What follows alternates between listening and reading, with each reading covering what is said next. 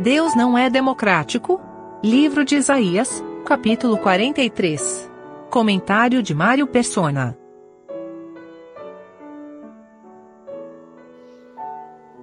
Essa expressão no, no versículo 1, tu és meu, ela tem um peso muito grande, porque nós vemos que Deus decidiu isso.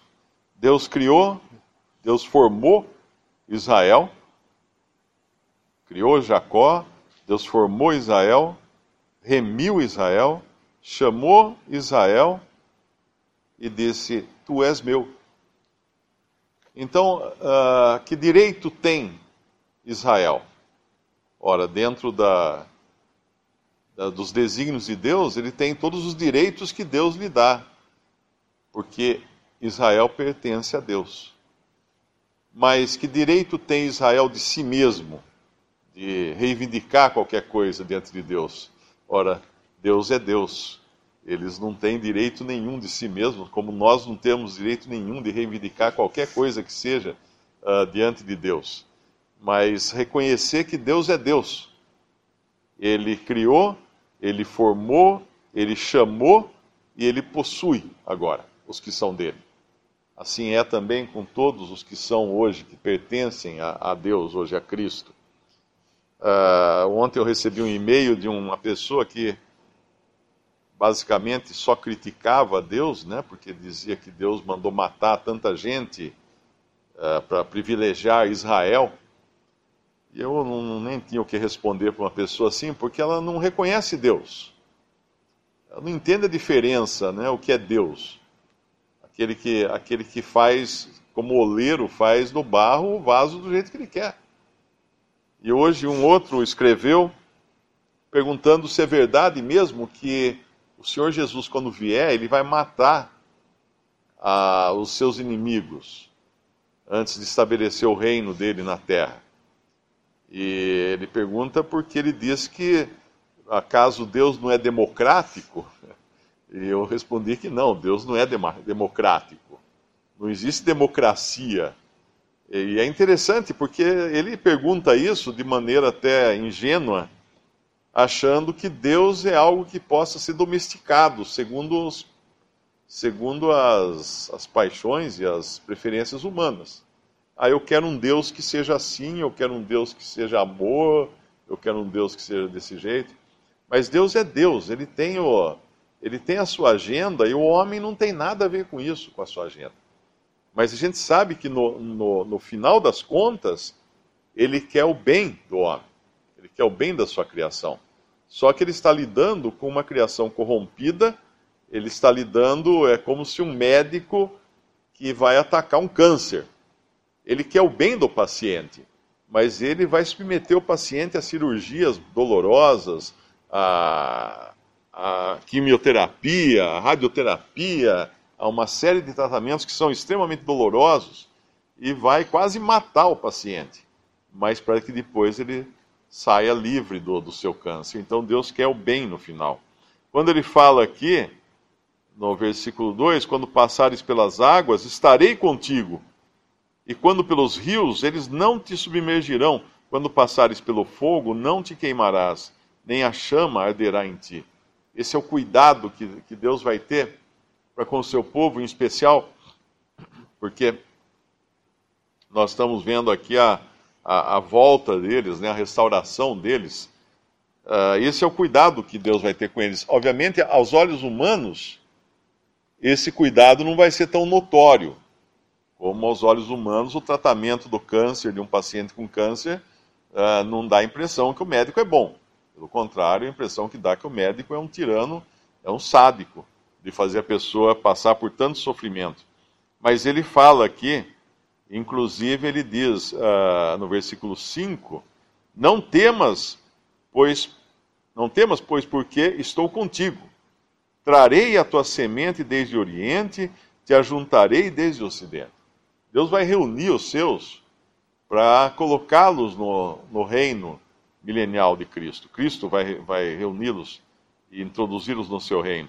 E é interessante aqui no versículo 3, ele fala uma coisa que às vezes a gente passa meio ao alto, passa por alto, Porque eu sou o Senhor teu Deus, o Santo de Israel, o teu Salvador.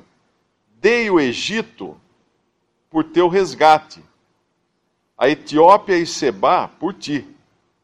Enquanto foste precioso aos meus olhos, também foste glorificado, e eu te amei pelo que dei os homens por ti, e os povos pela tua alma. O que significa isso? Eu creio que a gente pode entender um pouco melhor lendo, lendo 2 Crônicas. 2 Crônicas 36, 22. Porém, no primeiro ano de Ciro, rei da Pérsia, para que se cumprisse a palavra do Senhor pela boca de Jeremias, despertou o Senhor o espírito de Ciro, rei da Pérsia, o qual fez passar pregão por todo o seu reino, como também por escrito, dizendo: Assim diz Ciro, rei da Pérsia: O Senhor Deus dos céus me deu todos os reinos da terra e me encarregou de lhe edificar uma casa em Jerusalém que está em Judá, que há entre vós, de todo o seu povo. O Senhor, seu Deus, seja com ele e suba. Uh, Ciro foi um dos instrumentos que Deus usou em prol, em favor de Israel.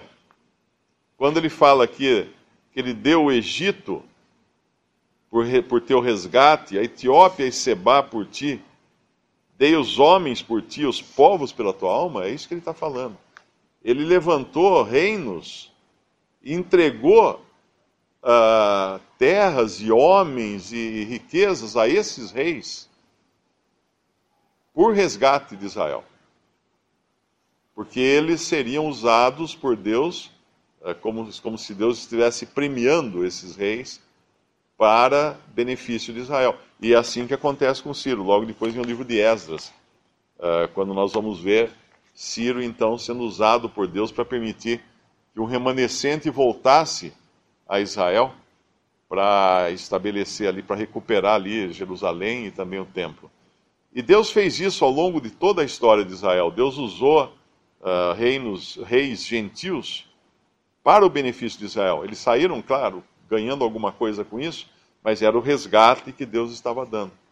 Aquela tem, tem duas ou mais vezes que na Bíblia fala abençoarei os que te abençoarem e amaldiçoarei os que te amaldiçoarem com respeito a Israel, isso sempre teve efeito. Uh, eu acredito até particularmente que ainda hoje existem nações que são uh, protegidas, vamos chamar assim, por Deus, por causa da sua disposição de bem para com Israel. E, e vai ser assim muito mais quando o Senhor Jesus voltar, quando ele reunir as nações, ele vai julgar as nações. E o, o parâmetro do julgamento será aqueles que deram um copo d'água, aqueles que acolheram, aqueles que vestiram quem? O remanescente fiel, aquele que é o verdadeiro Israel que Deus virá uh, salvar. Então Deus sempre vai ter esse, esse carinho especial por esse povo que ele resgatou que é o assunto do nosso capítulo aqui, 43.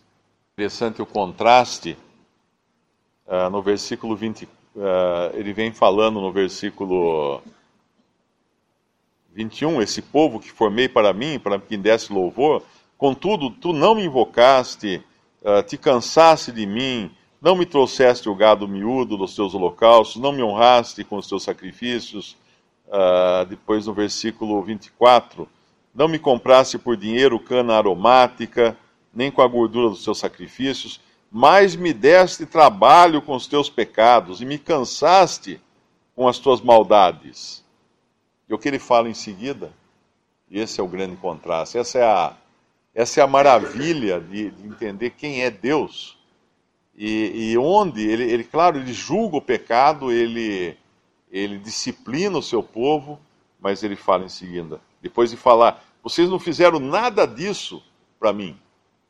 Eu, eu mesmo sou o que apago as tuas transgressões por amor de mim, e dos teus pecados me não lembro.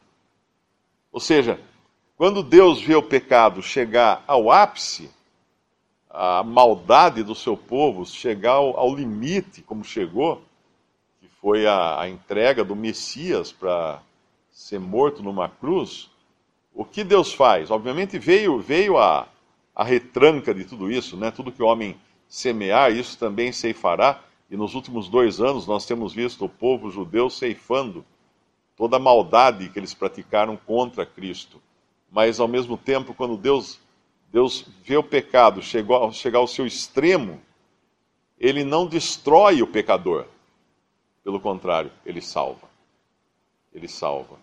Ele, ele entregou o seu próprio filho em prol daquele mesmo povo que rejeitou seu próprio filho. E com isso ele criou um meio de salvação para aqueles que o aceitassem. E assim, eu mesmo sou o que apago as tuas transgressões, por amor de mim. Que transgressões? Tudo aquilo que eles fizeram contra Deus. Tudo aquilo. E eles nunca iriam conseguir apagar, e Deus vai apagar. E dos teus pecados não me lembro. E é interessante essa, essa amnésia de Deus, né? Nós podemos nos esquecer, uh, à medida que a idade chega, né? Os mais velhos aqui já percebem isso. A gente esquece tudo, esquece nome de pessoas, a gente uh, esquece onde foi, o que tem que fazer no dia, tem que fazer listinhas, não esquece. Mas quando Deus fala aqui, ele, ele, ele não fala assim, dos, meus, dos teus pecados eu me esqueço, no sentido de fiquei esquecido, tive uma amnésia. Não. Dos, meus, dos teus pecados eu não me lembro. Deliberadamente Deus joga no esquecimento os pecados daqueles mesmos que, que o afrontaram e ele quer salvar. Obviamente, desses que tiveram seus pecados pagos ali na cruz e que vão então, a gente está falando aqui do, do remanescente judeu, vão realmente receber o seu Messias quando ele vier para reinar.